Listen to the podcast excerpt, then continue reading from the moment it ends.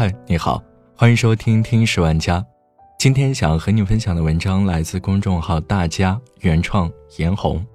过于任性的买买买，真的会死人的。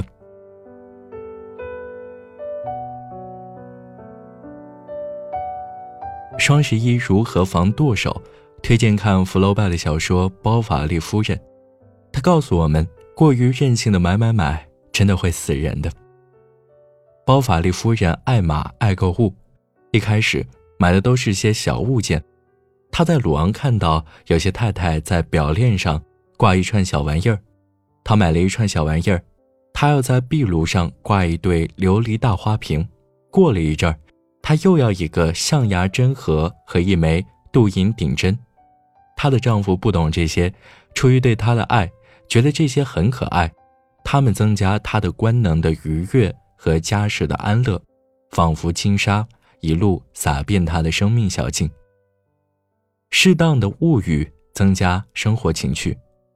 一个喜欢买点什么的人，总是比清心寡欲的人更有趣，也更可亲近。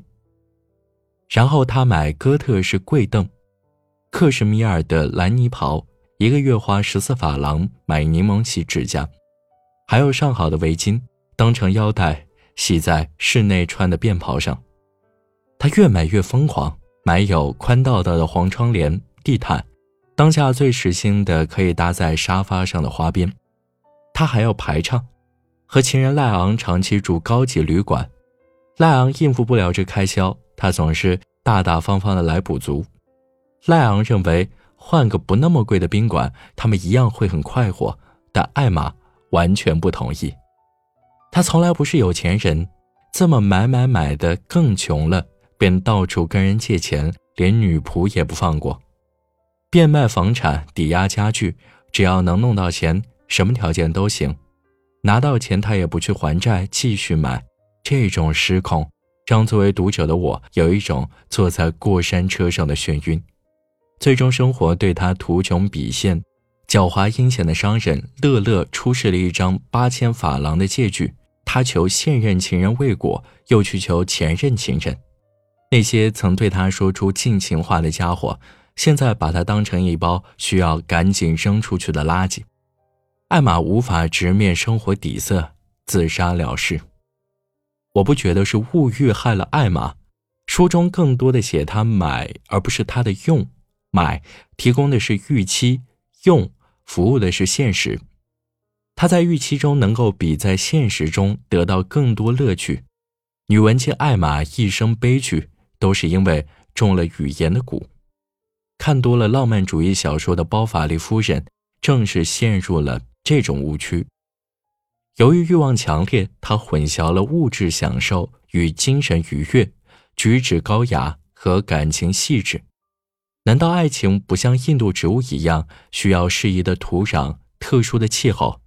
所以，月下的叹息，长时间的拥抱，留在伸出来的手上的眼泪，肉体的种种不安和情意的种种缠绵，不但离不开终日悠闲的大庄园阳台，铺着厚实地毯、有活动帘的绣房，枝叶茂密的盆景放在台上的宝榻，也离不开珠玉的晶莹和好衣的饰带。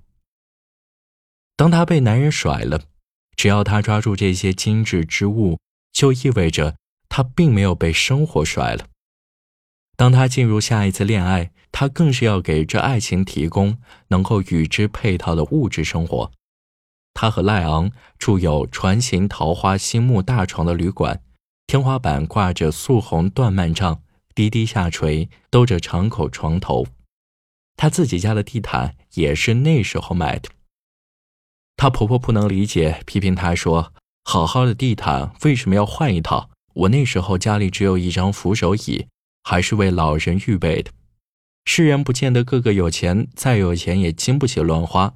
我要是像你这样贪舒服，就脸红的。”讨厌小说的婆婆不明白，地毯至于包法利夫人，不只意味着舒服，就像爱情不只意味着爱与被爱，还是她进入高级生活的。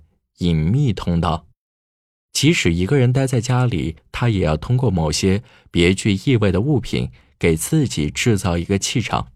许多年前看过一篇小说，哦，香雪，说的是某个偏僻的村镇附近搭建了火车站台，外面的空气透进来，村里人蜂拥过去做买卖。有个叫香雪的小姑娘迷上了一只自动开关的文具盒，为了换到那只文具盒，她吃尽了苦头，但他一点也不后悔。他要告诉娘，这是一个宝盒子，谁用上它。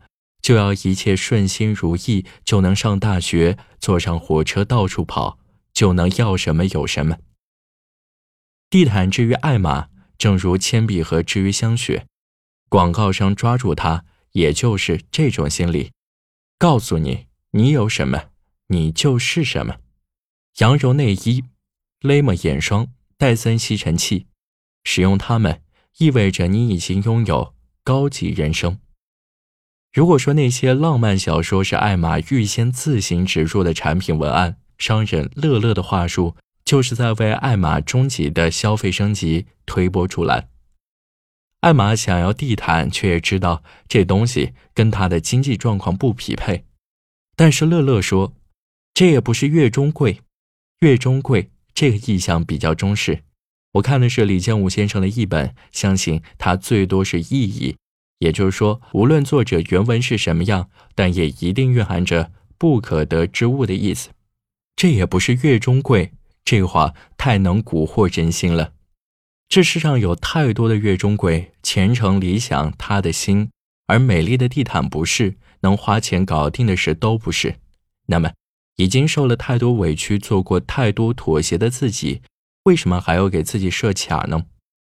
就算要花些钱，起码。还可以够得到吧？问题是这世上有太多东西不是越中贵，看上去与你咫尺之遥。假如你愿意倾囊而出，便唾手可得，但这不意味他们和你的生活真正匹配。再有，得到一件东西，只意味着你得到这样东西本身，不产生什么精神价值。艾玛和他的两任情人爱的都很奢靡。但冷硬的现实揭示，他们都不爱她，她也不爱他们。真正爱她的是她看不起的丈夫查理，被他害得那么惨，却说错的是命。同样，用上那些面霜、吸尘器，也并不能进入广告里展示的那种生活。我们只能通过自身修为去成为什么人。借助爱情，或是借助身外之物，反而成为一种阻隔。你以为？你已经完成了。这部小说还出现了套路贷，商人乐乐借给艾玛一千八百法郎，开出的却是两千法郎期票，佣金和回扣去掉一成。但是艾玛完全顾不了了，梦想可以实现了。艾玛眼前展开一片好景，在普天同庆的双十一，打开贷款平台时，请看这句话吧：眼前一片好景。很有可能是《聊斋》里的书生误入华丽楼阁，当幻想消失，只剩下一片瓦砾场，没有强大神经的人就会像艾玛这样被真相吞噬。